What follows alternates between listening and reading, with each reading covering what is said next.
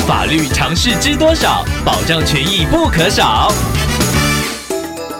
欢迎收听《法律知多少》时间，我们请到瑞银法律事务所律师郑瑞伦来为您解答法律上的疑惑。各位听众朋友，大家好，我是郑瑞伦律师，很高兴又能在这个节目为大家解决一些生活中常见的法律问题，与大家进行交流互动。郑律师您好，听众朋友黄小姐透过官网留言板想请问您，她在脸书看直播拍卖精品包包，一时心动就留言要买，可是十分钟后她就想清楚没有这个需求，马上私讯店家说要取消购买，并诚恳道歉了。但是店家回应，如果随便取消就要告黄小姐诈欺，请问跑单真的就等于诈欺吗？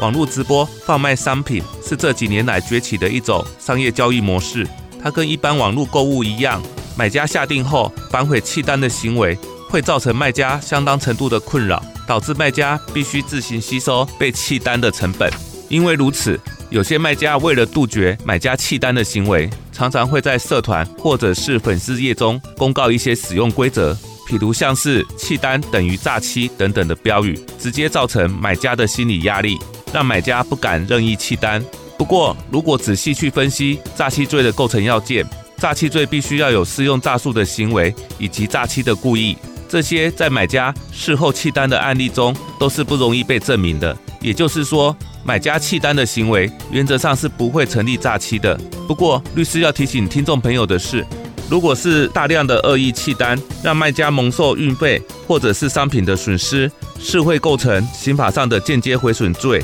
他可处三年以下有期徒刑，而实务上也确实有民众因为密集而且多次的弃单行为而被判刑，所以听众朋友也要注意到这一点。而本案例中，听众朋友是下单之后十分钟立刻反悔，应该还不至于造成卖家的损失，而且也诚恳向卖家道歉了，所以下定商品的当下显然是不具有诈欺罪的故意，应该没有刑法诈欺罪的问题，听众朋友不用过度担心。